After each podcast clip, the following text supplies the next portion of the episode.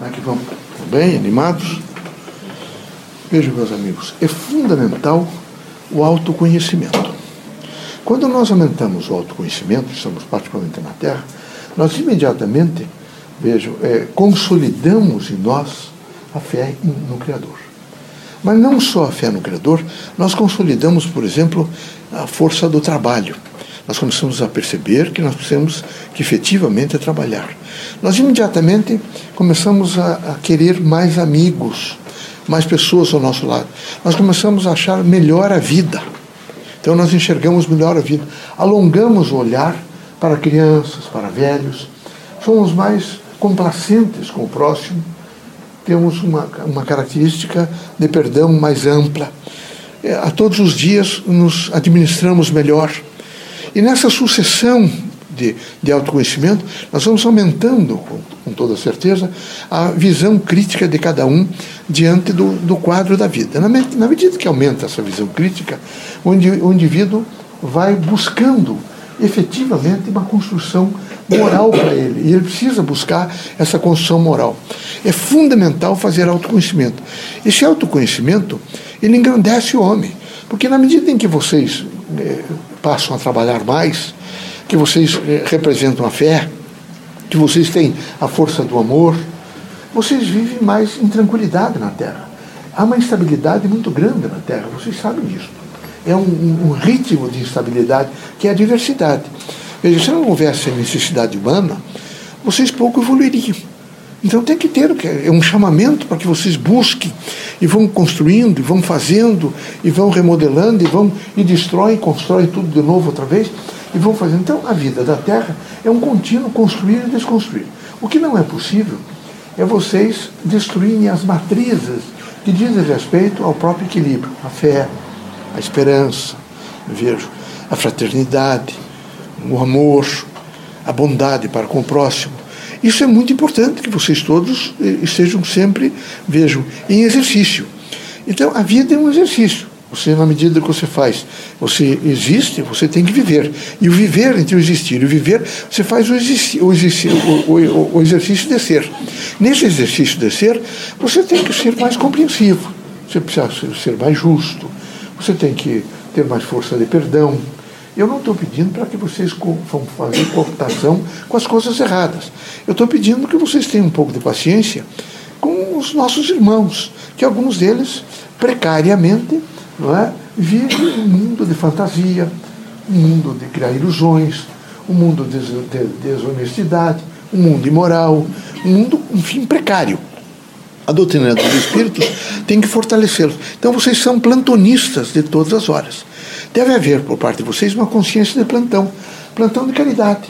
Vocês, eh, onde estiverem, terão que estar preparados para aquele exercício de caridade. Não é dinheiro, às vezes um pensamento positivo. Vocês passaram e viram uma mãe esguélida, magra, não é? amarela, certo? com fome, alguma coisa, vocês não podem ajudar às vezes. Não sei a vida da terra.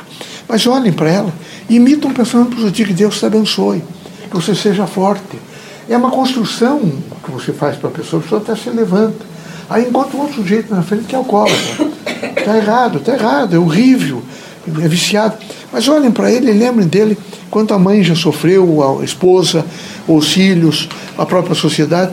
Imitam para ele né, que você esteja corajoso para fazer o que uma reforma íntima, que você possa se reconsiderar o teu comportamento.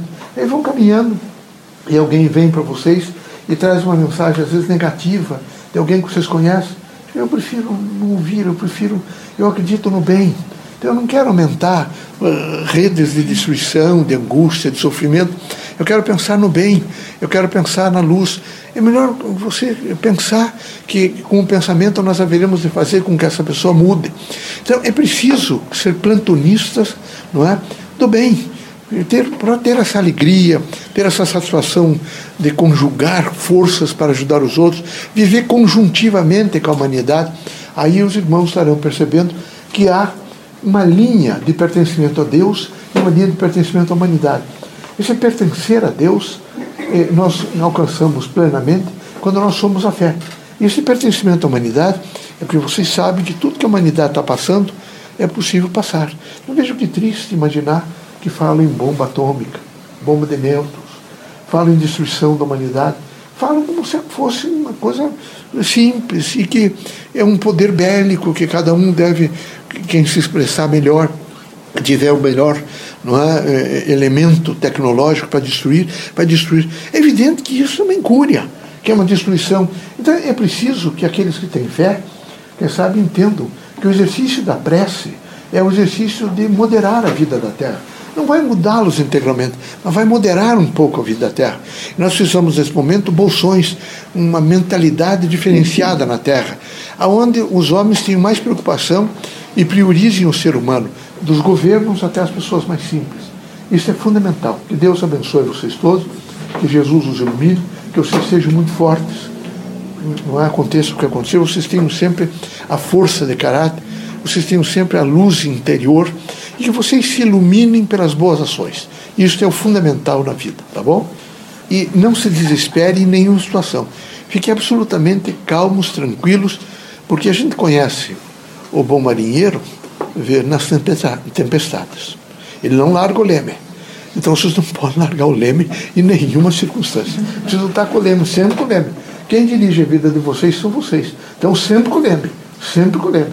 Em nenhuma circunstância vocês têm que deixar o leme. Porque senão o navio só sobra. E não dá para só sobrar. Vocês têm bastante coisa para fazer. Que Deus ilumine vocês, que vocês sejam muito felizes. Quero vê-los muito felizes em qualquer circunstância, tá bom? Vamos trabalhar.